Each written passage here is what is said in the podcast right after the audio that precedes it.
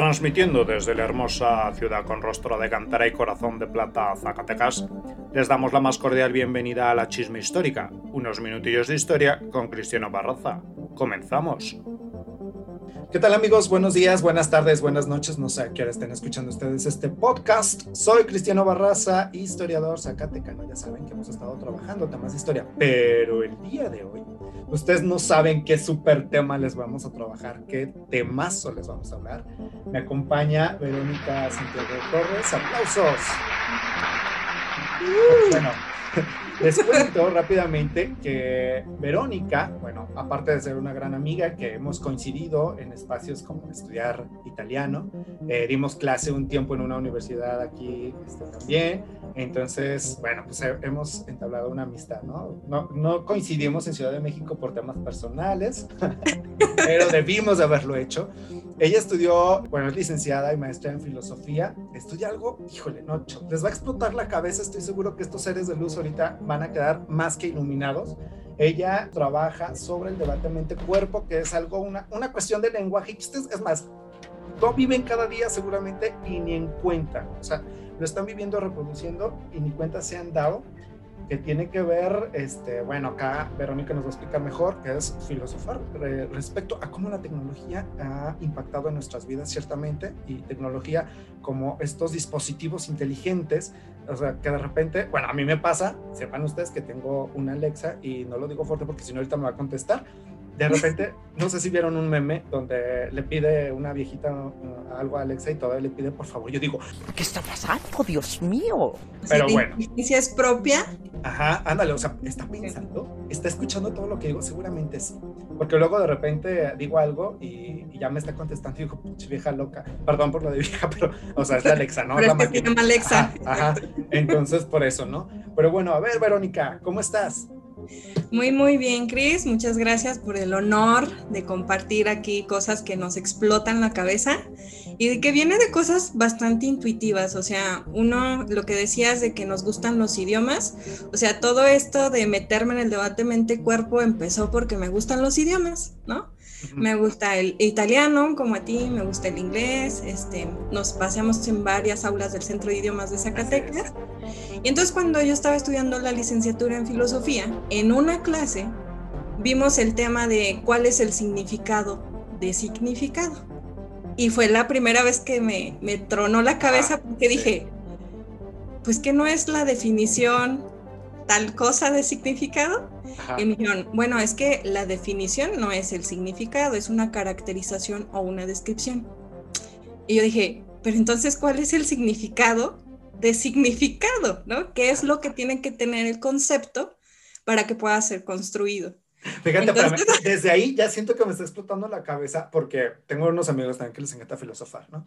Entonces de repente nos dicen, ¿quién eres? Y yo digo, ah, pues soy cristiano, eh, no, no, no, ¿quién eres? yo, pues, puta madre, pues ya te dije mi nombre. No, es que ese no eres tú. O sea, era como profundizar más quién eres. Eh, o sea, llega el punto donde ya quieres llorar y dices que no sé, la verdad, no sé. Entonces ahorita, bueno, ya empecé a explotarme la cabeza. Tú sigue.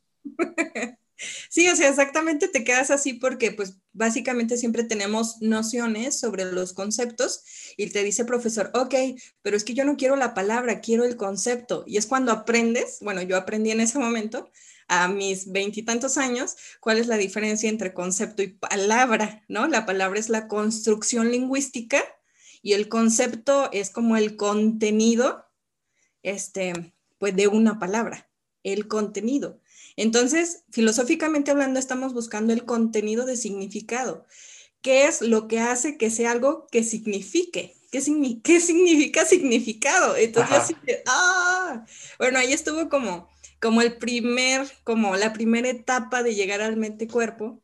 Y la segunda pregunta fue, ok, el significado es lo que están buscando los filósofos, sobre todo en el círculo de Viena, que ya ves que, fue súper famoso. Y bueno, cabe decir que yo la línea de investigación en la que estoy es filosofía analítica, que es un poquito más pegada a las ciencias cognitivas, a la lógica y en sí a la ciencia, ¿no? Entonces, este, pues dieron muchas teorías acerca del significado, pero no le atinaban, ¿no? Bueno, no le atinan, todavía están debatiendo varias teorías acerca del significado, pero dijeron, vamos a hacer metafísica. ¿no? Entonces, la metafísica en la línea de investigación en la que yo estoy es como si fuera química. La química estudia lo más elemental de la materia, ¿no? Como a nivel orgánico. La metafísica en mi línea de investigación es así. Es lo más elemental de los conceptos. Entonces, antes de preguntarte qué es el significado, la metafísica te obliga a cuestionarte qué es el lenguaje, cómo se obtiene el lenguaje. ¿Qué es primero, el lenguaje o el pensamiento? Y tú. Sí, ya. De entrada, fíjate, cuando he escuchado la palabra de metafísica, ya me suena algo así que, no, o sea, desde ahí ya digo, estoy perdido, ¿no? No sé qué anda. Entonces ahorita dije, el huevo, la gallina, ¿no? Este, es la mente, ¿cómo, dijiste el lenguaje o el concepto? Ajá, ah, la diferencia entre palabra y concepto. La palabra es la construcción lingüística a la que refiere un objeto y el concepto es el contenido de la descripción de la palabra. Fíjate, yo no soy filósofo, o sea que ahorita tú me vas a corregir qué filósofo lo dijo, no sé si te acuerdas, de que hay, no recuerdo fue Platón, Aristóteles, alguno de ellos, ¿no? Donde decía algo así como, este, construimos las cosas a partir de que las vemos o que las concebimos como tal o sea, existen o no existen, ¿no? Si no las vemos, no existen. No sé si recuerdas a alguien que dijo algo así. Es como más o menos algo que me acuerdo de algún filósofo. en realidad, muchos filósofos, y depende de quién me preguntes, te van a decir algunos filósofos que, por ejemplo, esa es una discusión medieval, lo del dominalismo. Si los conceptos existen por sí mismos o son nombrados. Y es un debate que está desde la Edad Media con los nominalistas y con la navaja de Ockham y con todas esas cosas. Bueno, entonces por, por, por eso te digo que ahorita, o sea, uno se puede, me a pensar que, es primero, pues digo, ¿no? Pues ¿El pensamiento o el lenguaje? Ajá. Entonces digo, porque pues para tener lenguaje tienes que haber pensado algo y, bueno, ¿Cómo reconstruyes lo que es pensado? Ajá, ajá. No, no sé. Bueno, a ver, tú síguenos platicando. Ajá, entonces, estoy en ajá, entonces yo estaba así como muy feliz porque apenas estaba averiguando qué cosa era el significado y estaba leyendo filósofos y así. Y luego la siguiente clase nos, nos pregunta eso el maestro y me quedé así como que, espera, apenas estaba averiguando acerca del significado y ahora me planteas qué es primero. Entonces, en esa investigación, pues resulta ser que, que uno de los que pone, digamos, en términos un poquito más allegados a nosotros es Descartes, ¿no? O sea, Descartes dice que primero somos pensamiento. Y de ahí la famosísima frase de Descartes, pienso, bueno, que en todas las traducciones y lo que conoce la mayoría es, pienso, luego existo. Y se usa así como mucho, pero en realidad la traducción correcta, según el taller, no sé si te acuerdas del latín que tomábamos los sábados, este, nos dijo el profesor este, que era pienso, luego soy, porque se refiere a la existencia. Entonces Descartes plantea que primero somos pensamiento, somos sustancia, y después este, estructuramos el lenguaje con el que representamos el pensamiento. Entonces somos pensamiento. Una cosa que no puedes dejar de hacer es pensar. Puedes intentar en no pensar y estás pensando en no eh. pensar. Entonces lo que no puedes dejar de hacer es pensar. Cuando uno se quiere poner a meditar así de, a ver, me va a poner zen, voy a, hacer el om, y eso, o sea, sí, sigues pensando. Sigues pensando. Entonces dice Descartes, no hay de otra, somos pensamiento. Y nosotros diríamos, ay, qué novedoso el Descartes, ¿no? Pero no, en realidad no, porque ya había sido planteado por San Agustín en la Edad Media, entre la distinción entre alma y cuerpo. Y él a su vez la retoma de Platón, que también dice que el cuerpo es la cárcel del alma, y a su vez Platón la toma de Parménides, y Parménides es el primero de los griegos clásicos que dice que el ser es pensamiento, ¿no? Entonces yo dije, wow, o sea, el pensamiento si es una sustancia en términos cartesianos, si es una sustancia distinta del cuerpo. Y si te fijas, podemos dar características espaciotemporales del cuerpo, pero del pensamiento no. Ya me está, ya me está explotando la cabeza, o sea, me siento así como... Ajá, entonces los filósofos empezaron a preguntar, ¿qué cosa es el pensamiento? Y si cuando estamos hablando de pensamiento, estamos hablando de mente o estamos hablando de conciencia, porque no es lo mismo. Eh, es que lo estaba apuntando, a ver, pensamiento, mente, como algo diferente. Sí, entonces pensamiento es como la acción que tiene la mente cuando este, afirmas, cuando niegas, cuando dudas, cuando creas creencias. O sea, ese es como el pensamiento en acción, digamos. Entonces, pues como tú sabes, la mente es un concepto que se cristianizó sobre todo en la, en la primera etapa de la Edad Media, cuando es el, este, a ver si no me equivoco de concepto, la patrística, creo que es la primera etapa de la Edad Media, pues ahí se cristianiza el concepto de alma, porque acuérdate que alma es como psique en griego, que significa mente en realidad no, no es ningún espíritu ni nada, y en la Edad Media pues se retoma de los clásicos y se cristianiza, ¿no? Pero realmente alma, tanto en la Edad Media como en los clásicos, pues se refería a, a mente, ¿no? Entonces, pues ahí se, se empiezan a, a, preguntar, ¿no? ¿Qué cosa es el pensamiento? ¿Por qué no se puede definir tan fácil como el cuerpo? ¿Y cómo yo puedo hacer esa distinción? Y bueno, Descartes suelta dos conceptos que es imaginar y concebir. Dice, puedes imaginar un polígono de mil lados. Lo puedes imaginar. Pero ¿qué es lo que no puedes hacer? No lo puedes concebir. ¿Por qué cosa no puedes concebir un polígono de mil lados? Ah, bueno, porque el concebir tiene como un grado distinto del imaginar. El concebir implica que tú reflexiones que es imposible que al mismo tiempo veas las mil caras del polígono. O sea, entiendes que es imposible verlo al mismo tiempo. Entonces, puedes ver una cara, dos, tres, pero no todas. Exacto, pero eso es una acción de la concepción, del concebir porque implica imposibilidad, porque tu reflexión ya te está aventando resultados de que eso no es posible. Entonces, Descartes va separando los conceptos, ¿no? Esto es imaginar, esto es concebir, y no lo hace el cuerpo, lo hace el pensamiento. Pero bueno, a ver, entonces ahorita ya nos has dicho como todo un panorama en la cuestión filosófica, ya empezamos a filosofar, lo cual está muy, muy bien. Literalmente sí, filosofar. Y para quienes nos estén escuchando, esperemos si ya estén haciendo sus propias y reflexiones al respecto y también les esté explotando la cabeza, piensen si primero fue el huevo o la gallina. Entonces, ok, ¿cuál sería, bueno, todo, todo esto que, que más o menos vamos agarrando, ¿no? La concepción de, del pensamiento, de la mente, ¿cuál es el efecto o cómo impacta actualmente, supongamos, si alguien que no es filósofo, ¿no? ¿Cómo impactaría todo, todos estos conceptos o esta separación en su vida cotidiana?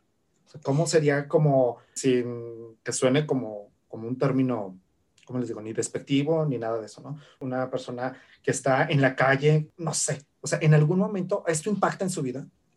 Sí, pero como que no somos conscientes de ello y por eso iba al siguiente concepto. o sea, si hay una, una distinción entre lo que es mental bueno, lo que es como mente, lo que es cerebro y lo que es conciencia. Porque si tú le preguntas a alguien dónde está la mente o cómo identifican la mente, como por intuición, así como a nivel este, mortal de todos, por intuición, que cerebro. Ajá. Entonces, pues básicamente lo que ves en Siri, la tecnología que ves en Siri o lo que ves en Alexa, es el contenido mental de un cerebro, de una conciencia consciente, vaya la redundancia, que fue depositado en un instrumento tecnológico. Fíjate, es que justo ahorita que esto que acabas de decir, o sea, me quedo pensando, la mayoría de la población ahorita traemos eh, celulares eh, inteligentes, ¿no? Ajá, ajá. Entonces, así seas una persona no sé, ¿no? Eh, que no tuvo acceso. Ajá, Que, no tuvo el acceso a, la educación más allá, no sé, de la primaria, secundaria o algo así. Pero el hecho de, de traer un aparato, este, entonces ya traes ahí otro término de inteligencia, o sea, tu inteligencia, tú, tu cabecita ahí pensando y filosofando los días de la vida de cómo vas a conseguir el dinero para pagar la renta y todo esto. Pero ahí traes un celular que alguien de alguna manera tecnológica ha depositado eh, una conciencia inteligente no sé, es que no sé ni cómo mencionarlo. Este... Sí, que está lleno de, de, lo que en filosofía también es muy famoso y muy problemático, de intencionalidad. La intencionalidad es lo que refiere a la mente, creencias, este, pensamientos, ideas, reflexiones. Exacto, y que finalmente este aparato se convierte también como una extensión tuya porque solamente buscas lo que te interesa. Por ejemplo, ¿no? Mi mamá, así que se pone a ver recetas de cocina, ¿no? Entonces, ya toda la, publicidad que le sale del celular va a ser recetas de cocina. ¿no? O sea, que si yo me, de cocina, todo que si yo empiezo a buscar, por ejemplo, artículos para dar una clase, me van a empezar a salir propuestas de videos sobre tal tema en específico. Por ejemplo, ahorita, ¿no? Filosofía que, que eh, me puse a buscar algo de lo, dije, hay algo que nos, que nos iba a hablar. Este, Verónica me había mencionado a un autor que era este, David, David, ajá, David Chalmers, y luego ya vi que se meten hasta con las películas de Netflix. Dije, no, no, ya estaba así, dije, no, es, que es una locura. Sí, o sea, o sea, y de hecho, si te fijas, o sea, todo el tiempo estamos pensando. Vamos en el camión, este, bueno, en mi caso que a veces voy en el metro y voy viendo las estaciones, pero en realidad estoy pensando en lo que voy a decir, en lo que voy a hacer, en lo que me preocupa, en lo que tengo que pagar. O sea, mi pensamiento está privado totalmente de mi cuerpo y yo creo que muchos, a unos cuando vamos en el camión, estamos pensando mil cosas, ¿no? Sí, sí. Y no estamos siendo conscientes de que en ese momento nuestro pensamiento está privado un poco de las reacciones de nuestro cuerpo. ¿no? Como un poco desconectado, poniéndolo como muy metafóricamente. Sí, o, es cuando, cuando, cuando, dices, ay, que te dicen, güey, me vi, te vi no me hablaste, y tú dices, ah, es que andaba en la pendeja, ¿no? Es que, o sea, puedes ir caminando, pero ni siquiera vas poniendo atención realmente a, a la avenida, porque vas pensando en otras cosas. O sea, vas pensando pues sí, en todo lo que tú has dicho, ¿no? O sea, igual eh, tu destino, que vas a ver a alguien, ¿no? no sé, pero no vas poniendo atención sobre el piso que vas, en el que vas caminando.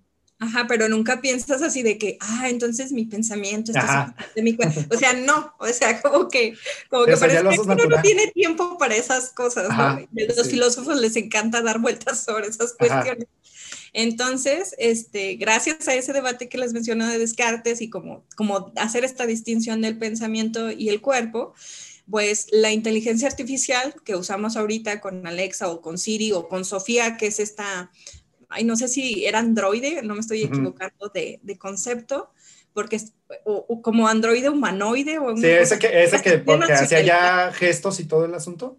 Hasta le hicieron entrevistas y no sé cuánto. Sí, sí, sí, que hasta ya creo que alguien, algún país le dio la nacionalidad. La nacionalidad, ajá. Exacto. Entonces yo me quedo pensando y digo, ah, pues, o sea, sí ha dado pasos muy grandes la inteligencia artificial, pero no sé si lleguen a desarrollar conciencia, porque la conciencia implica que discrimines, categorices, que a lo mejor eso sí lo pueden hacer las máquinas, pero no crear.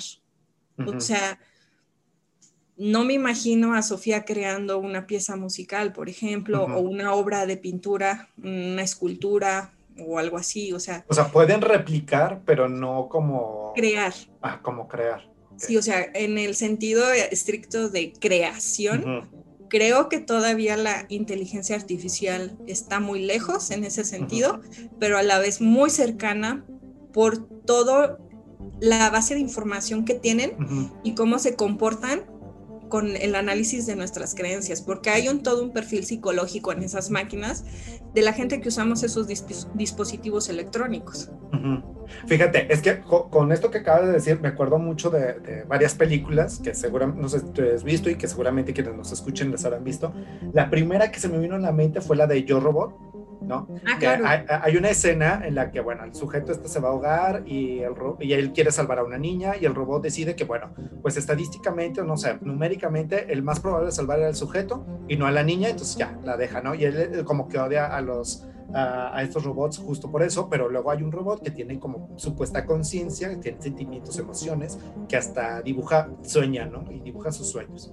Pero fíjate que en esa escena es, es muy interesante porque parecería que es cualidad de los seres humanos este, privilegiar el, a la niña, aunque tenga menos estadística, digamos, de sobrevivir. Un ser humano siempre salvaría primero a un niño que a un adulto. Ah, es cierto. Ajá. Y la otra escena que mencionas, efectivamente es, o sea, creo que en una entrevista que, que Sofía creía que soñaba, pero no sabía cómo definir eso. De hecho, creo que no entiende los chistes identifica que es un chiste, pero no identifica como el sentimiento que le genera. Y también entiende los dobles sentidos y te dice, ah, sí, es un doble sentido. Eh, pero no, pero no, no, no expresa como de jajaja, ¿no? Esa sí, la emoción, porque no se concientiza la emoción. Entonces. Es como a mí este cuando me alburean, yo sí, maldito, me albureaste y no entendí nada.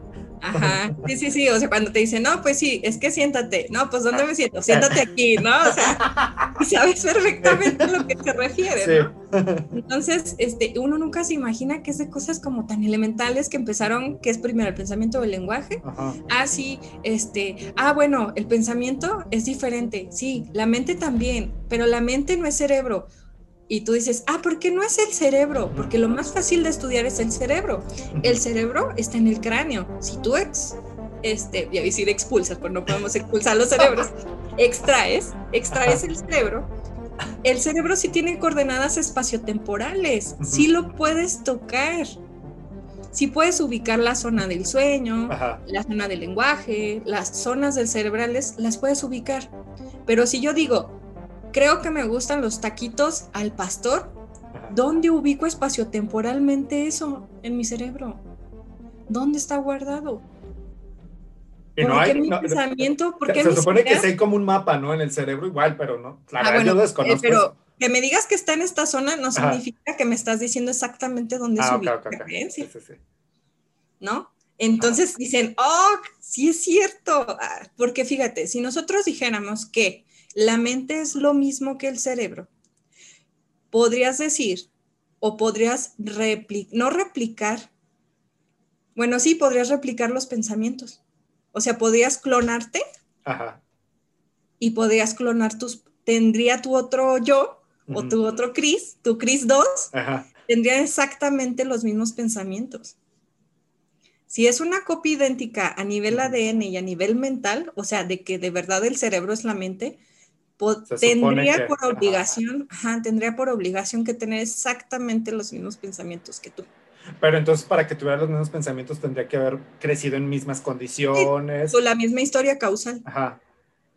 bueno, esto que acabamos de hacer de tu clon Cris 2 en filosofía se llama este experimento mental. Ajá. Y nos sirve para hacer como todas estas discusiones y son bien divertidas porque David Chalmers de hecho habla de los zombies de los zombies filosóficos básicamente plantean esta situación de, ah, mira, no puede ser que la mente sea el cerebro, porque si eso fuera verdad, los zombies, ya ves que los zombies, pues básicamente tienen como estados fisiológicos todavía como vivos, ¿no? Ajá.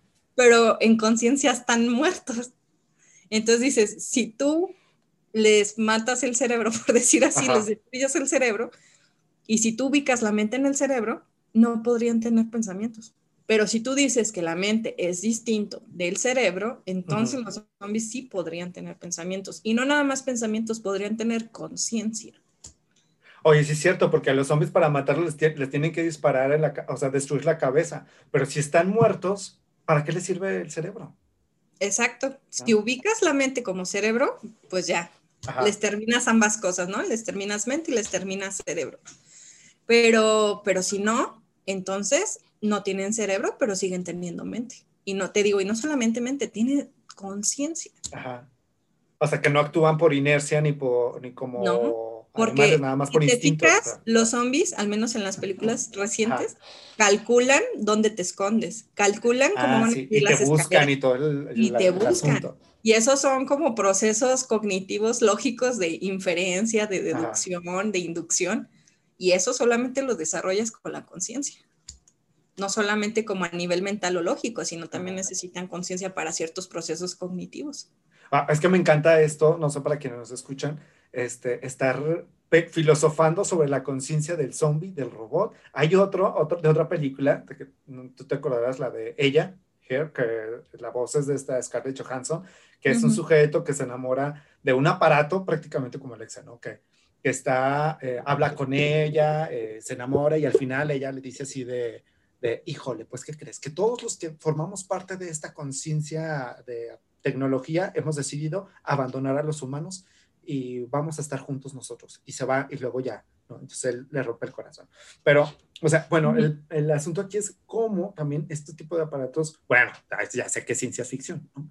Este, Pueden tener como este tipo de conciencia, eh, pero estamos bueno, es que sigo pensando, ¿no? Pero es que además es una conciencia colectiva. Ajá.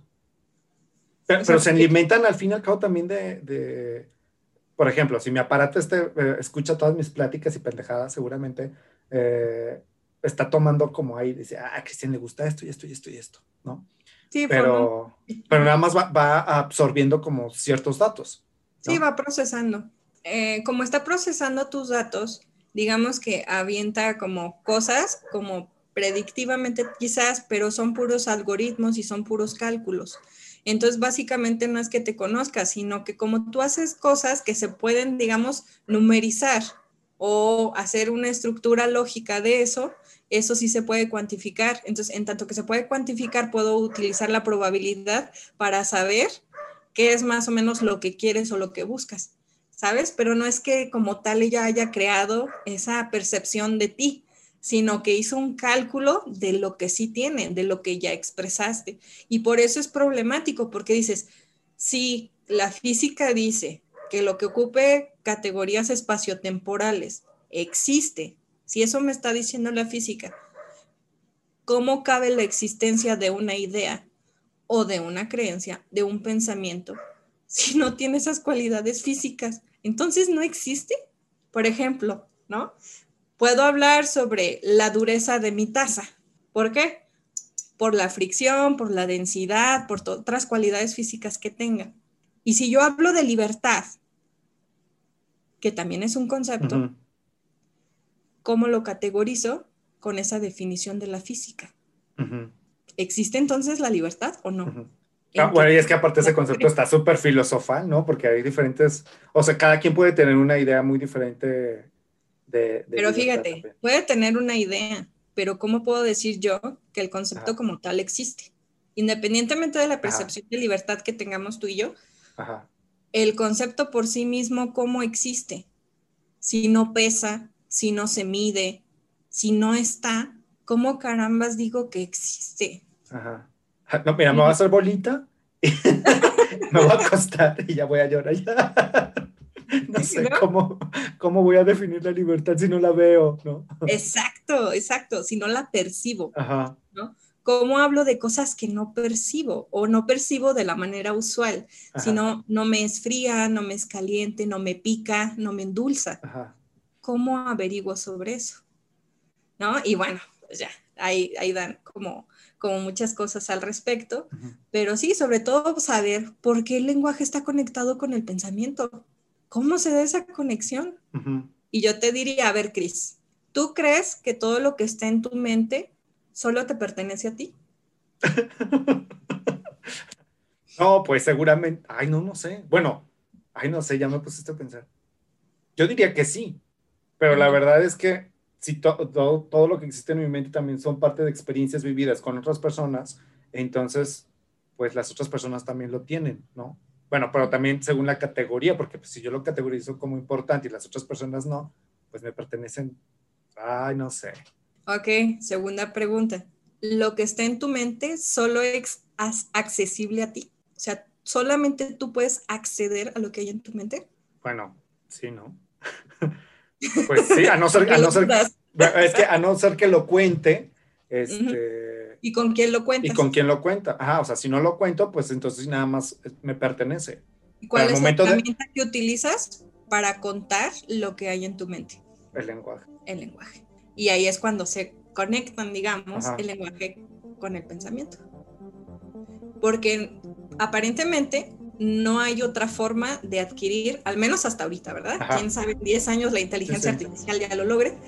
Este, pero es la única forma que tenemos de acceder a las mentes. Entonces, básicamente, cuando yo te veo hacer incluso gestos, es este significado no lingüístico porque no es oral, pero es significado. Entonces, tú si haces un gesto, si te pones la mano aquí, si te levantas los lentes, si te haces el cabello hacia atrás, todo todo lo que tú estás expresando es lo que hay en tu mente. Lo digas totalmente o no. Es que me quedo pensando justo en esta de la expresión lingüística. Bueno, puede ser, y, qué bueno que, que, haces esta precisión, ¿no? De que no, no necesariamente tiene que ser verbal, o sea, hay gestos y todo. Porque me quedo pensando, por ejemplo, hace poquito vi un documental sobre una, una cueva que encontraron ¿no? en, Francia, que al parecer tiene como los, las pinturas rupestres más viejas de, de todas las pinturas rupestres, ¿no? Entonces, digo, el hombre en aquel entonces, bueno, ahora podemos saber más o menos cuáles eran como lo que pensaba, lo que le preocupaba a través de estas pinturas rupestres. Que era lo que había en sus mentes. Era, que era lo que había, ajá, ándale, podríamos decir que, que, era lo que había en sus mentes, ¿no? O, bueno, seguramente tenían lenguaje o alguna manera más de comunicarse, pero esa es una manera de que ahora nosotros podemos eh, entender, ¿no? Que era lo que les preocupaba, ¿no? En un futuro, a lo mejor, pues no va a haber grafitis en, en, en las paredes, en los muros o en, en las cuevas, a lo mejor pues, que sobreviva ahí algún, algún aparato y les pueda explicar que de qué demonios nos preocupábamos en este mundo capitalista. ¿no? Por ejemplo, me acuerdo justamente de otra película. es que, mira, toda esta filosofía me está... Tú, échale, me, échale. me, estoy acordando de todas las películas de ciencia ficción que he visto. Bueno, que no, son, son pocas, hasta eso también no, no es que como que sean muchas, pero me acuerdo mucho, no sé si la, la viste, la, se llama La Máquina del Tiempo, que fue una última versión. Hay muchas de Máquina del Tiempo. No, pero fue una última versión que es. Eh, sale un actor australiano que es el mismo que sale en Priscila en el desierto y que sale en esta otra película que se llama Chromimit o algo así. Que Memento, no sé, que es como un sujeto que tiene como que se le olvida las cosas y tiene que estar tomando fotos o tatuándose. Pero bueno, la película que les digo de la máquina del tiempo eh, hacía ver que, bueno, el sujeto viaja pues al futuro y la, la, humanidad se ha dividido en dos, los que viven en la superficie y unos que viven eh, bajo tierra. No sé si, si la ubicas. Entonces, Me suena como otras que he visto, pero a ver, dime, ¿cuál es la Ah, bueno, entonces el, el caso después es que los que se quedan en la superficie dicen que hay un, una persona, ¿no? Que, hay, que es como la persona sabia, pero es lo que quedó de un museo eh, entonces una pantalla, ¿no? Como una persona, un holograma que tiene todo el conocimiento de todo el museo. Entonces, él les está diciendo o los está educando sobre ciertas cosas. Entonces, ahorita por eso me, me, me, recordó en decir como que si ahorita nosotros podemos saber lo que pensaban o lo que les preocupaba en la época de las cavernas, a lo mejor en no sé cuántos miles de años, si digo, si es que la humanidad sigue viva, a lo mejor va a haber un aparato que les va a estar diciendo, pues ya, así, qué es lo que nos preocupaba en este momento, o si la tecnología avanza, ya a lo mejor ni siquiera va a ser necesario porque va a dominar este, los robots y los humanos van a ser esclavos. porque los humanos somos muy irresponsables. Ajá, ajá. Entonces ya van a decir, no, a la burger con todos estos humanos. Llegó sí, el momento no, de los es que, es que y, y, es que te hacía esta pregunta que te llevó hasta toda esta reflexión, porque uno pensaría que lo que hay en la mente es totalmente privado y que uno no tiene Nadie tiene más acceso que uno. Pero cuando hablas, cuando te expresas, cuando platicas con alguien, ahí salen todas tus creencias, tus este, estereotipos, todo, todo lo que piensas sale ahí. Sí, sí. Y aun cuando no digas nada, todo tiene significado, todo tiene lenguaje.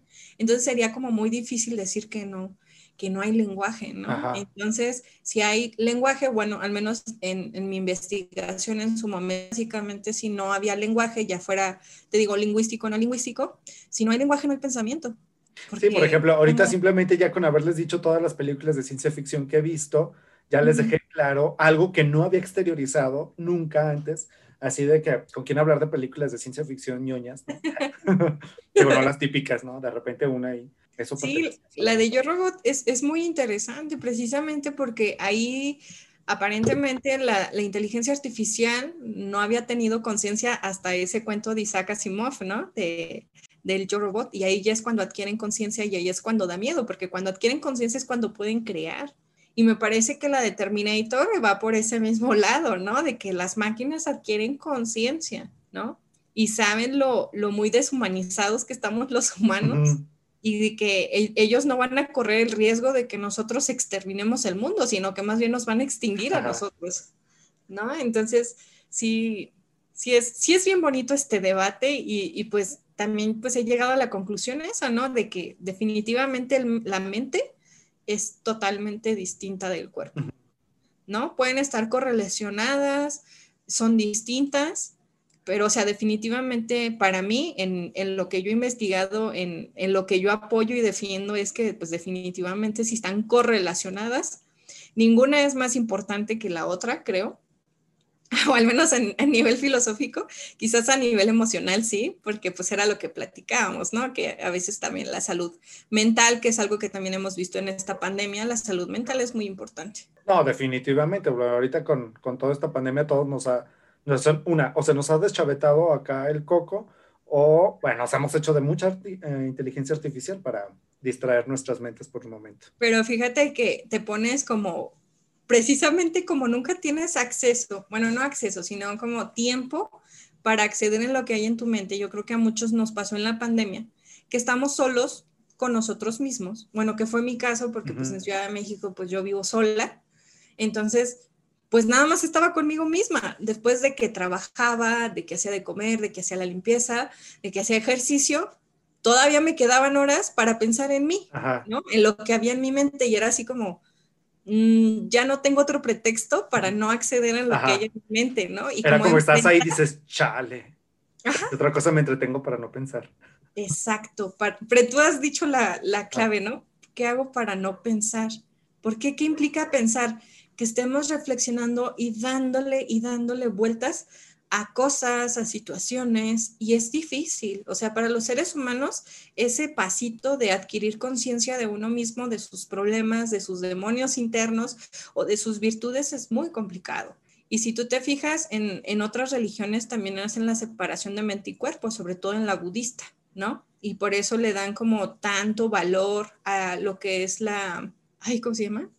a la meditación o sea, la meditación es, es muy poderosa y, de que, por ejemplo, hay personas que pierden extremos del cuerpo, extremidades, perdón, extremidades del cuerpo, y ellos sienten las sensaciones de un miembro como un brazo o una pierna o un dedo que ya no tienen. Entonces dices, si lo que hay en mi pensamiento es eso y lo estoy sintiendo, pero ya no lo tengo, ¿cómo lo clasifico? ¿No? Y bueno, entre otras cosas también muy interesantes de las que dice David Chalmers son los qualia. Los qualia son estas como experiencias, como las cualidades subjetivas de las cosas, como el dolor. Porque si me corto un dedo, tengo la definición exacta para caracterizar eso que me duele, eso que me lastimó, pero porque a nivel mental ya no funciona de esa manera. ¿Por qué? Porque si pudiéramos hacer eso, pues no tendríamos como tantos recuerdos dolorosos tal vez, ¿verdad? No, es verdad, mira, no lo había pensado. O sea, sí, qué raro. No, es que no lo había pensado porque e, es que hace rato me estaba chutando un video de eso y decía algo de eso, ¿no? De, del dolor. Y decía, bueno, pues si, me pincho un dedo, si me corto ahorita, lo voy a decir, ah, no mames, me acabo de cortar y me duele, ¿no? Pero, pues uno en su vida se ha cortado un montón de veces, se ha pinchado mil veces, se ha caído no sé cuántas veces más, pero en la mente o en mi memoria, bueno, en memoria este, existen muchas acciones. en memoria dices a nivel como, como más aludiendo al cerebro. Es que es lo que por si en mi memoria existe el recuerdo de la acción, pero no, no, no existe el dolor. Es que algo que dice Chalmers y que también dijo Descartes es, a ver, te voy a decir, ¿la experiencia se piensa sola? Ah, verga. No. ¿Cómo, Necesita conciencia. Ajá aunque si tengas la información, la experiencia del dolor, de que te cortaste, de que te pegaste, de que te caíste. repíteme la pregunta, déjame lo anoto. ¿La experiencia se piensa por sí misma? Super pregunta. A ver, para todos los que nos escuchan, piénsenlo, reflexionenlo. Bueno, de todos ahorita Verónica nos va a decir algo al respecto. Que, que espero y, me dé luz porque está, está, fuerte la experiencia. Porque tú mismo aludiste de, es que la experiencia de mi memoria, ok, y la experiencia de tu memoria se piensa sola, se hace consciente a sí misma, o hay un ente que... O sea, es como, como, si, como si existiera por separado. Exacto. Y, pues no. Por eso te decía que es, es, un, es un problema en filosofía bien bonito porque está la mente, está el cerebro y está la conciencia. Mente, cerebro, conciencia. Sí, uno pensaría que la división es mente-cuerpo, así, en el debate original, ¿no? Pero luego dice, dice Chalmers, no, mira, si te fijas bien, hay distinciones como más tenues entre mente, cerebro y conciencia.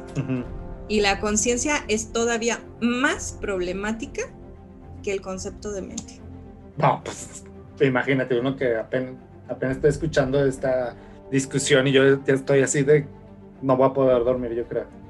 Oye, pero bueno, a ver, para ir, aligerando un poco esto. ¿Cuál es la, sí, ¿Cuál, es, eh, bueno, el impacto que toda esta filosofía, ya hemos mencionado gran parte yo creo también, eh, el impacto que ha tenido toda esta filosofía o cómo surge, dónde surge, cuándo surge, de tal manera que, que tenga o influya en todos estos aparatos. O sea, ahora, cómo estos aparatos pueden influir también en esta discusión. ¿No? O sea, Lo que pasa es que cuando, cuando se dieron cuenta que el lenguaje con el que nosotros nos comunicamos se podía formalizar al lenguaje lógico, se empezó a hacer el lenguaje, bueno, se empezaron a hacer, a formalizar, por decirlo así, en lenguaje lógico. El lenguaje natural, que es el que estamos utilizando tú y yo, se puede transformar, se puede formalizar en lenguaje lógico. Y el lenguaje lógico, a su vez, pues este, se puede hacer en lo que se llama lógica computacional la lógica computacional es lo que utilizan estas inteligencias de Siri, de Alexa y de Sofía. Y porque en ese mismo debate surge el concepto de intencionalidad. Intencionalidad es todo aquello que hay en la mente, lo que refiere a la mente. Entonces, estas máquinas tienen como resumida toda esa discusión de que se dieron cuenta que no era lo mismo mente que cerebro, pero aún así, en esta moda de que la del cerebro funcionaba como una computadora, entonces nació la inteligencia artificial, porque hay la creencia clásica, pues, de que el cerebro o la mente se puede computacionar. Entonces, en el momento que se dieron cuenta de eso, empezaron a hacer las computadoras y le empezaron como a emplear lenguaje lógico, lenguaje matemático, lo empezaron a combinar y pues sacaron este tipo de inteligencia, poniéndolo a rasgos como muy, este, muy mortales. Hay más especificaciones, hay más tecnicismos, pero digamos que se dieron cuenta de eso, ¿no? Que, que parece ser que el cerebro es como una computadora. Digo, es una idea muy viejita de los años 70, pero por ahí empezó. Fíjate, es que justo, este, para, para, ya sé que luego mis referencias también ya están como muy de chaburruco, pero si recuerdas la película de una pareja de idiotas donde sale Jim Carrey. Sí. No sé si la, si la ubicas. Ya, bueno, son dos sujetos que están así bien, pues sí, bien. Súper bobos. Ajá, súper bobos. Entonces, en un momento de esos, uno de ellos ve un cartel de El hombre en la luna y está tan idiota que dice, wow, el hombre llegó a la luna, pero, o sea, ya obviamente es un cartel como 30 años después. Pues así me siento justo ahorita con todo lo que nos estás diciendo, así con, con lo de la inteligencia artificial, y así de, oh, no manches, ¿a poco? Así es como que agarraron todo ese conocimiento. Sí, sí, porque, o sea, los algoritmos también pues son secuencias lógico-matemáticas que se manejan con probabilidad y otras cosas en las que no me quisiera meter porque no conozco tanto ya de eso, pero, pero sí, o sea, sí es increíble que uno no pensaría pues que toda esta inteligencia de Alexa, Siri y demás surgiera de esa intuición de, oye, ¿y si el cerebro es lo mismo que el cuerpo? Sí, o, sea, es, como, como, un resultado.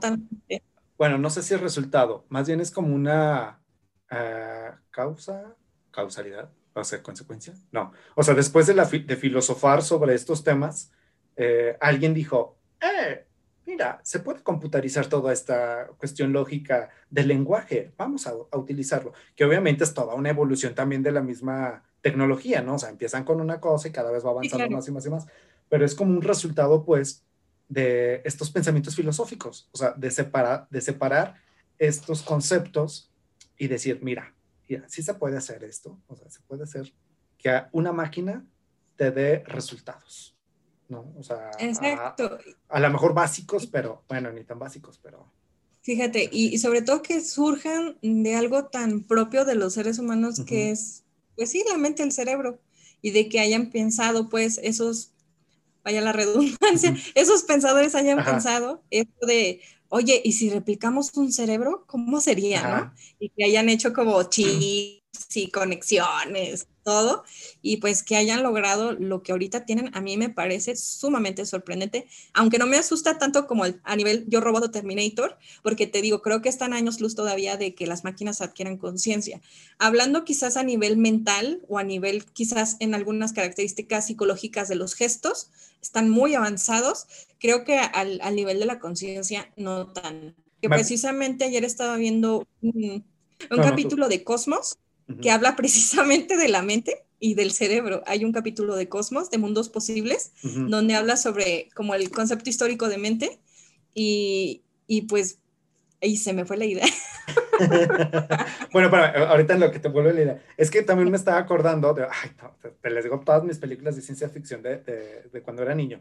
Eh, la película de Robocop, ¿no? Ya ves que también es que es o sea, una cabeza, porque prácticamente era eso, una cabeza puesta en una máquina, ¿no? Entonces eso era como de wow. ¿no? Como la parte más importante que debía sobrevivir era su mente. Era, ajá, era el cerebro, exacto. Y me, me, estaba acordando de otra, pero también se me, se me, olvidó.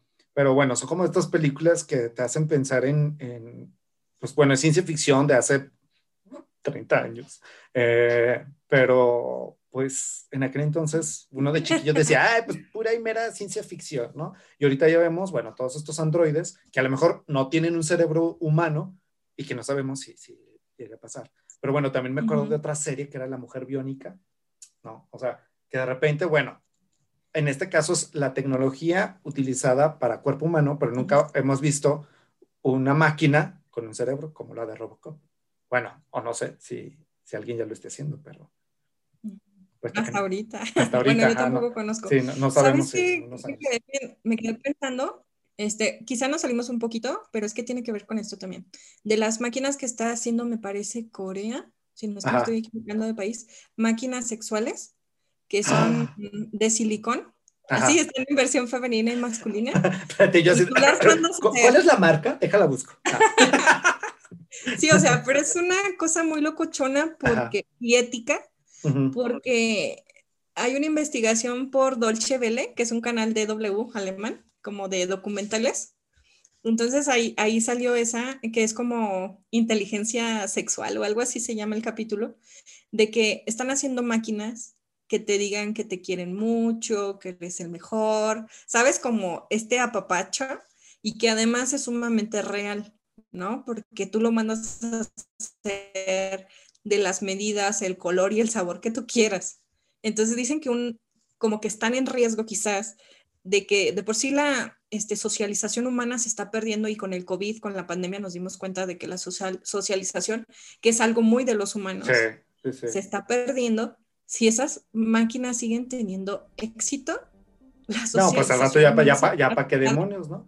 Fíjate, justo eso, ahorita que dices sobre también todo las relaciones interpersonales. Ajá, justo ayer mi mamá me decía, ay, no, pues ya quiero que se acabe esto porque este, ya hace falta que nos podamos abrazar y todo, ¿no? Porque creo que es algo que, bueno, al menos eh, México, ¿no? Eh, creo que culturalmente, sí, hablando. culturalmente hablando, creo que sí somos muy de, de los abrazos, ¿no? o al menos en mi círculo familiar y de amigos así es. Sí, mucho eh, papacho, ¿no? Así es, entonces ahora con esto de la pandemia, pues ni nos abrazamos y nos vamos, o sea, si no es a lo mejor así, ¿no? Por, por videollamadas o, cosas así. Entonces, no, imagínate, pues ahora con un muñequito, muñequita así, dices, no, así que te hablen tus amigos, no, chicos, tengo una cita muy especial con mi muñeca mi muñeco. Sí, porque de hecho hay un señor en Alemania, no es el robot como tal, con esa inteligencia, pero sí es un muñeco, o sea, este, una muñeca, perdón es una muñeca y se casó con ella, la viste todos los días, la levanta, le da a desayunar, o sea, es una cosa terrorífica, la verdad. O sea, pero que luego, o sea, fíjate, es que justo también yo creo que entra en esta en una cuestión ya filosófica, porque dices, bueno, a él está sirviendo de alguna manera el tener este muñeco, ¿no? Con algún tipo de inteligencia artificial, o a lo mejor nada más es el muñeco y ya. eh, pues a lo mejor una persona que no le gustaba socializar. Pero entonces al final sí está, está teniendo una función todos estos avances tecnológicos para... Está feliz, el señor es feliz. Ajá. Digo, para casarse eso quiere decir que era el tipo de mujer. Sí, porque aparte dices, ¿cuál es una de las búsquedas del ser humano? Ser feliz. Ajá. Pero luego dices, ¿ser feliz a costa de qué? ¿No? Entonces sí es así. Y ya me acordé de lo de Cosmos que te ah, iba a decir. Que decía que una máquina, una computadora puede tener hasta 10 bits, que creo que el bit es como la medida más grande computacionalmente hablando de información. Dice, pero el cerebro tiene billones, billones de conexiones neurológicas por descubrir cosas. Entonces te quedas así como, ok, la inteligencia almacena datos, pero no crea esas billones de conexiones para descubrir cosas. Porque no estamos hablando de miles o millones, estamos hablando millones de millones. millones. Ajá. millones. O sea que hasta ahorita pues la, la, tecnología puede, o sea, se puede almacenar, porque todos estos aparatos inteligentes pueden estar almacenando ciertas cosas, eh, pero, o sea, por sí solas pueden investigar, o es lo que quieres decir. Ajá, sí, o sea, pueden investigar sobre los datos que ya tienen. Los que se les ha dado. sobre información que ya adquirieron, pero no crear nueva, descubrir, crear que era el concepto que utilizábamos hace ratito también, ¿no? O no, sé, quizás no, no, me falte, no, no voy a hablar en plural, sino quizá me falte leer más al respecto, ¿verdad? Que si alguien de los que nos está escuchando sabe de algo así, pues que nos digan para también para actualizarnos. No, pero, ¿sabes que estaría súper bueno? Que quien, digo, si hay alguien que le interesa el tema, sabe también al respecto, que luego pues, se ponga en contacto, La parte 2. Ándale, para hacer una parte 2, así ya con debate y todo el asunto. Ah, no manches, es que sí está. Sí, alguien que sepa de psicología, porque también los, los estados psicológicos también juegan muchas cosas aquí en este debate. O sea, yo, yo lo estoy como visualizando un poquito desde el lado de la filosofía, pero la psicología también tiene muchas cosas al respecto, la neurociencia en sí, sobre la inteligencia artificial, ¿no? ¿Cuáles Tengo son el candidato perfecto para. Bueno, Súper, yo me aviento el capítulo 2. Oye, no, sí, sí, sí, seguro, ten por seguro que sí no lo vamos a aventar, porque sí está súper... Digo, seguramente en esa plática yo nada más voy a estar así como, como el, ¿cómo se llama? El box, el que está ahí separado. ¿El referí? El referí, ¿no? Y ahora tú, y ahora tú, ¿no? y, yo tú cómo respondes? sí, yo nada más babeando así, escuchándolos. Oye, no, pues súper interesante todo este tema. La verdad es que sí, sí, bueno, seguramente quienes nos estén escuchando han de estar este, igual, ¿no? O sea, filosofando ya sobre sus vidas y pegándose así, porque soy quien soy, ¿no? De que están separando su cuerpo de su mente cuando van en el camión pensando miles de cosas. Ahora ya... que su pensamiento no pesa. Cada que vayan caminando por la avenida, una calle en el camión o en el metro, o el tren ligero, no sé, dependiendo de dónde nos estén escuchando, y que vayan pensando en cualquier tontería, de repente que les llegue el flachazo y digan, acabo de separar la mente de mi cuerpo. O cómo es que está, ¿no? ¿Cómo estoy actuando ahora? Estoy adquiriendo conciencia. Me lo imaginé así, ¿no? Como, ¿no? Iluminados, estoy teniendo conciencia, wow.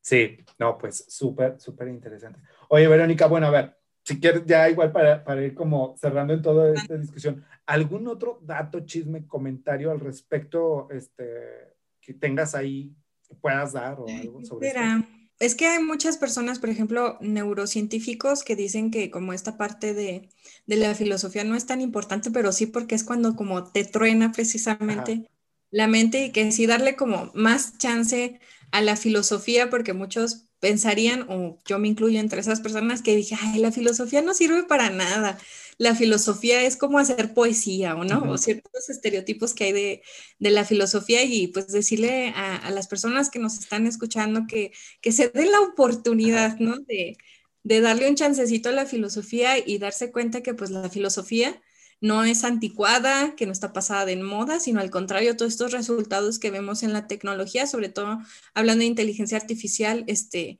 pues la tiene muy presente, ¿no? Y que, no, fíjate que justo en esto que acabas de decir lo veo como una de las cosas bien, bien, bien importantes, porque uno pensaría que para la tecnología pues tienes que estudiar ingeniería, no sé qué demonios, en comunicación o en, no sé, no, en estas cosas, pero nunca pensarías que la filosofía tiene un gran impacto y un fondo en todo esto. Eh, también me parece importante que, digas de las funcionalidades que tiene la filosofía, porque igual me incluyo, digo yo que salí del área de historia, eh, pero que coincidimos ahí en esta área de humanidades, en la Universidad Autónoma de Zacatecas, yo decía, veía los que estudian filosofía, yo, esos que, digo, yo, yo, decía, si yo como historiador me voy a morir de hambre, no, hombre, estos sujetos están peor. Pero tiene mucho que ver porque, de, bueno, desde, yo creo que desde la prepa no entendemos qué demonios es la filosofía. ¿no? Yo, yo veía la filosofía nada más como de, ah, pues es un proceso histórico que ha tenido el hombre, donde ha, acumulado un cierto conocimiento, ¿no? Yo nada más decía Aristóteles, Platón y Sócrates y ya está, ¿no? Luego ya descubres que sí, que Descartes y otros cuantos. Pero lo veía más como esta, esta parte literaria. ¿Cómo? Y luego descubres a David Chalmers y a los zombies. Ándale, ajá. Entonces, ahora con esto ya es como de, pues sí te truena la cabeza, porque no lo, no lo piensas como tal. había leído también un cuento de este, del autor de, de Yo Robot, que tiene algo que ver también con, con cuestiones de, de, de inteligencia y, y, efectivamente, o sea, también son cosas como filosóficas que no, te, que no te planteas, bueno, que no piensas que tienen un fondo, ¿no? O sea, uno piensa, te digo, básicamente yo creo que la mayoría de quienes nos escuchen pensarán que la filosofía es como de, ¿no? O sea, es obsoleta, ah, obsoleta, ajá, o sea, como, ¿y para qué la quiero? ¿no? O sea, pues tanto así que, bueno, eh, muchos han pensado en desaparecerla porque pues, no le ven funcionalidad, pero vemos que sí, tiene una gran, gran, gran funcionalidad. No, me quería poner como política, pero... no lo quería mencionar, pero por cierto... ¿no? quería mencionar los CEP, pero eh. me quitaste un módulo. o sea, es, es que es muy como pues lamentable porque todas estas preguntas, imagínate que nos las hubieran hecho cuando adolescentes. O sea, ¿qué nivel de conciencia y reflexión hubiéramos adquirido si lo que te pregunté ahorita te lo hubieran preguntado en la secundaria? Sí, sí, sí. O en la primaria. O sea, que es cuando... Te... yo el primer eh, este, contacto creo que tuve con la filosofía fue en la prepa y no, pues fue lamentable, ¿no? Entonces creo que, pero creo que también tiene que ver con, digo, sin agraviar ni nadie, seguramente hay más filósofos, eh, que también es como, tanto como te lo enseñan, cómo lo aprendes, y si se mantienen en, en una, ¿cómo, te, ¿cómo lo puedo decir? En una estructura básica de la filosofía, ¿no? O sea, que no te atreves a preguntar más o a cuestionar más de lo que te están enseñando. Entonces creo que eso es como básico también para motivar y entender que la filosofía va más allá de lo básico que, que Aristóteles, Platón, este, sí, de los de los de, los básicos, ¿no? digo, porque hasta en historia vimos algunos filósofos, por ejemplo, mencionaban, para hablar de, de, arte y así, creo que está este Hegel, insufrible, no más insufrible, muy sufrible, porque yo no, nunca lo entendí. Eh, entonces, como dice la, como dicen los muchachos, por, eh, dos. por dos. sí, no, creo que es muy complicado. Eh, pero bueno, o sea, uno se va quedando nada más con esos datos de filosofía y pues la aborreces, dices, ande, ¿no? Sí, es que casi siempre la, la, visión, digo, y no estoy criticando a la historia, pero básicamente lo que casi siempre nos dan en la prepa es historia de la filosofía. Y pues sí se hace como un poco pesado porque cuando eres chavillo lo que menos quieres es que tener una materia de historia y que aparte te den historia de la filosofía es así, ah, sálvame Dios, ¿no? Entonces, este, a mí me pasó igual, o sea, lamentablemente también mi materia de filosofía fue así como historia de la filosofía. Y fue así como que, ah, qué padre leí sobre la fecha de nacimiento de Platón y de Sócrates. Qué padre. Y ya hasta que entré a filosofía, pues ya fue que me soltaron todas estas preguntas y yo quedé magníficamente sorprendida. Y yo dije, yo quiero estudiar eso, ¿no? Yo quiero saber qué es la mente.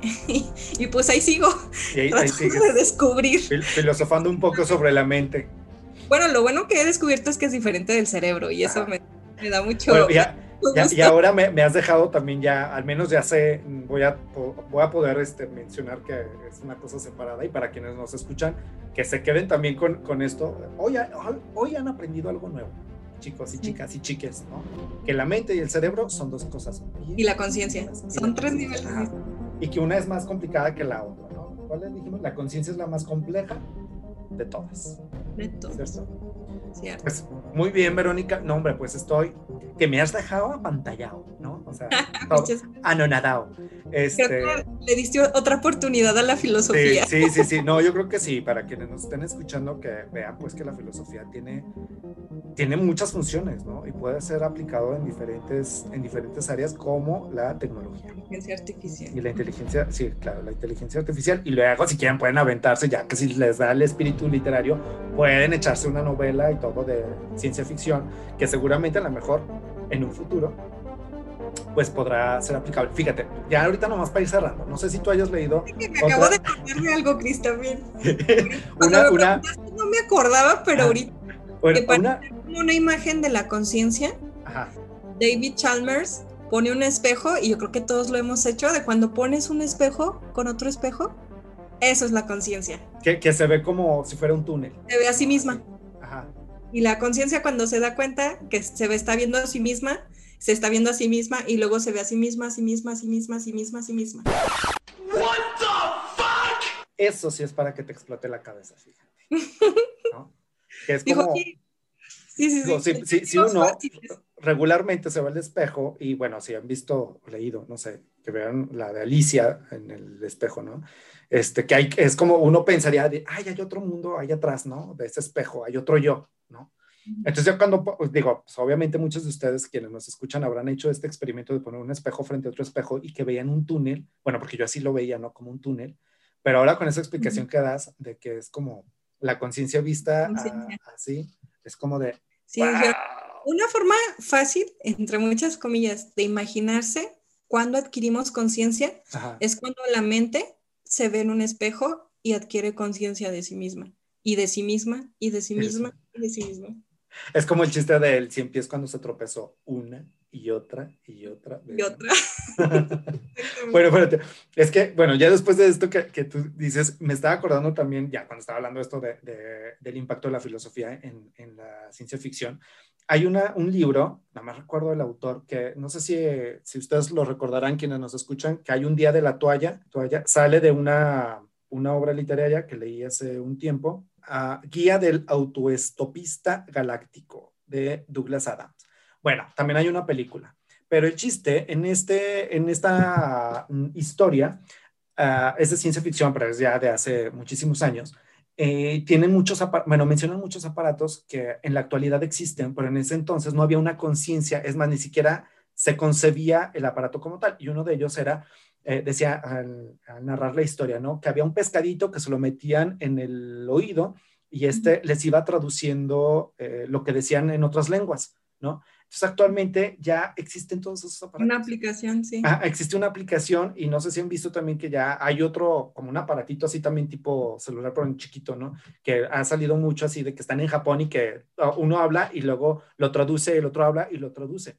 Entonces, vamos viendo cómo incluso en historias de ciencia ficción de hace 30, 40 años, eh, todo eso ya va pasando. Entonces, pues no, no se descarta que al rato pasen más, más cosas que algún filósofo pueda idear, ¿no? Filósofo, atreverse a pensar.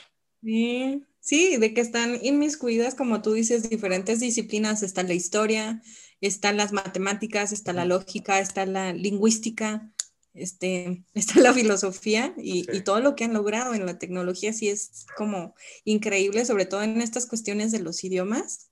Sí, sí, yo estoy como anonadada. O sea, yo digo, cada vez hay más aplicaciones Sí. y aprender un idioma ahorita ya no es tan complicado como antes. El acceso a la información es increíble. Sí, o sea, antes teníamos que estar en el centro de idiomas este, para Con practicar ajá, con Rosetta Stone todos los viernes este, encerrados en el laboratorio, pero ahorita ya está al alcance de tu celular, ¿no? O sea, ya Ujú. sin, sin batallar tanto y puedes hacer también comunidad con, de otros lados y hablar y practicar y no sé cuánto. Entonces, pues sí, es como muy, muy, muy padre. Pues Verónica, muchísimas gracias por toda esta información que nos acabas de dar, que es para explotar efectivamente la cabeza y que esperemos efectivamente que haya una segunda parte porque mira que, que es un tema que si a los que nos escuchan no les ha interesado, pues es súper, pero a mí me ha dejado a no inundado, o sea, no anonadado, a no inundado, ¿no? Eh, pues bueno, te agradezco muchísimo. Esperemos, pues, encontrarnos en, otra, en otro podcast, que, que pueda haber una discusión nutrida como la de hoy. La de hoy, obviamente, pues fue de, de, de, de ti para mí, porque pues yo la verdad que todos estos temas estaban desconocidos eh, y para quienes nos escuchan, seguramente pues habrá sido de mucho interés. Entonces, pues esperemos encontrarnos próximamente. Claro que sí, pues muchas gracias por la oportunidad, por el espacio y pues muchachos, muchachas, muchachas, denle una segunda oportunidad a la A la filosofía, por favor. Claro que sí, se, se, lo merece, porque justo esto también nos ayuda a repensar la filosofía como materia, ¿no? O sea, sus objetivos y alcances, que son muchos, ¿ok? Pues muy bien, chiques, seres de luz, ahí estamos al pendiente. Oye, me acordé de otro dato. A ver, a ver, dilo, dilo, dilo, antes de cerrar. Que Amazon y Google ya van a abrir un departamento para incluir filosofía de la mente y del lenguaje, porque no es que no la hayan considerado antes, sino que han visto que el campo de la filosofía tiene muchas cosas que aportar todavía a la inteligencia uh -huh. artificial. Entonces ya hay campos y lo sé porque un amigo está este, como compitiendo por una plaza en Google, Estados Unidos. y quieren que sepa qué cosa es la intencionalidad y cuáles son las teorías acerca de la mente. Qué padre es esto porque se están incluyendo, o sea, en la tecnología, cuando uno pensaría, ya lo habíamos dicho, que todas estas áreas de humanidades no te sirven para puritita, estamos viendo que tienen una función. O sea, que realmente tienen una función. Así que, chicas seres de luz, ya saben, estoy en filosofía. Uno nunca sabe, pueden terminar en la NASA. En algún o en Google, que son más ricos. Ajá. Sí, sí. Fíjate, es que, ay, no, es que ya se me vino a la cabeza otro, otra, otra pregunta filosófica. Se me vino, a, por ejemplo, nosotros vivimos una realidad, ¿no? Es una realidad, aquí nos vemos, etcétera. Pero dentro de los sistemas de comunicación existe, hay otra realidad donde existimos también, como en una realidad alterna. Está esta película de, bueno, existe, ¿no? Ahora, de que se pone una camarita y ya están jugando así entre chicos, o sea, viven otra realidad, pero dentro del mundo virtual. Entonces a mí también eso que me explote la cabeza. No, bueno, eso está, está muy locochón y creo que Black Mirror retrata mucho eso. No hablamos de Black Mirror, pero Black Mirror este, vislumbra todos los problemas actuales que hay, como el que dices, de, la, de estos los visores y de que de plano las personas son más felices en la realidad virtual que en esta. Lo malo es que la realidad virtual está construida de esto. Entonces sí es ahí como otro problema locochón en el que podemos ahondar Yeah. No se nos va la hebra y... No, espérate, espérate. Y otro en lo que podríamos hablar para la próxima, porque sí, seguro que esto debe, va, a haber una próxima. Eh, no sé si hayan visto, tú hayas visto la, una película que se llama Paprika, que es una japonesa, que es donde es, retomaron la de Inception, donde es el Leonardo DiCaprio, que es también como esta onda de, de, de meterte en tu mente y vivir en un subconsciente, subconsciente, y no sé cuántos mendigos niveles. Eso sí está así como de... Hay una serie en Netflix que no me acuerdo, el Carbón Activado creo se llama. Ok, lo voy a buscar. Este, que sale Marty Gareda, por eso me dio como morbo y dije, Marty Gareda que está haciendo en una serie canadiense de Netflix, ¿no? Ajá. Bueno, fíjate que nada más dijiste Marty Gareda, Ay, ya no supe si lo voy a ver, pero bueno. Por eso no me gustó, pero la producción es canadiense. Ok. Entonces, básicamente trata de que tú haz de cuenta que tienes como una especie de chip o algo así, lo extraen y cada vez que te mueres o te accidentas o lo que sea, te dan un cuerpo. Y tu cuerpo adquiere conciencia con el chip. Ah. Entonces te tienen almacenado. Ajá. La serie, la verdad, está... Es que me recordó a un capítulo de Black Mirror que es este Junípero, San Junípero, San no sé qué Claro. ¿No? Que son unas chicas también que ya, o sea, realmente les voy a hacer súper spoiler para quien no lo haya visto y si ya lo vieron, pues ya sabrán de qué estoy hablando, ¿no? Son dos chicas que realmente ya están como viejitas, ¿no? Y San Junípero realmente es como su conciencia, una realidad alterna, entonces es como ya se van a morir, pero como si tu cerebro lo metieran en una memoria ahí, ya puedes vivir ahí felizmente. Ah, me explotó otra vez el, cerebro. Ya sé. Pues bueno, pues. Ya para cerrar, porque si no, no seguimos. Ahí, seguimos hablando de, series y de, subconsciente. Ajá, así es. Pues muy bien, chiques seres de luz. Este, esperemos encontrarnos, pues, nuevamente en otra emisión de la chisma histórica, que en este momento no fue chisma histórica, en este momento fue la chisma filosófica. Entonces, pues nos encontraremos en una próxima chisma filosófica. Pues, au revoir, auf Wiedersehen, chao, bye. Chao. Bye. Ahora que has filosofado sobre aparatos inteligentes, nos encontramos en otra emisión. Hasta la próxima.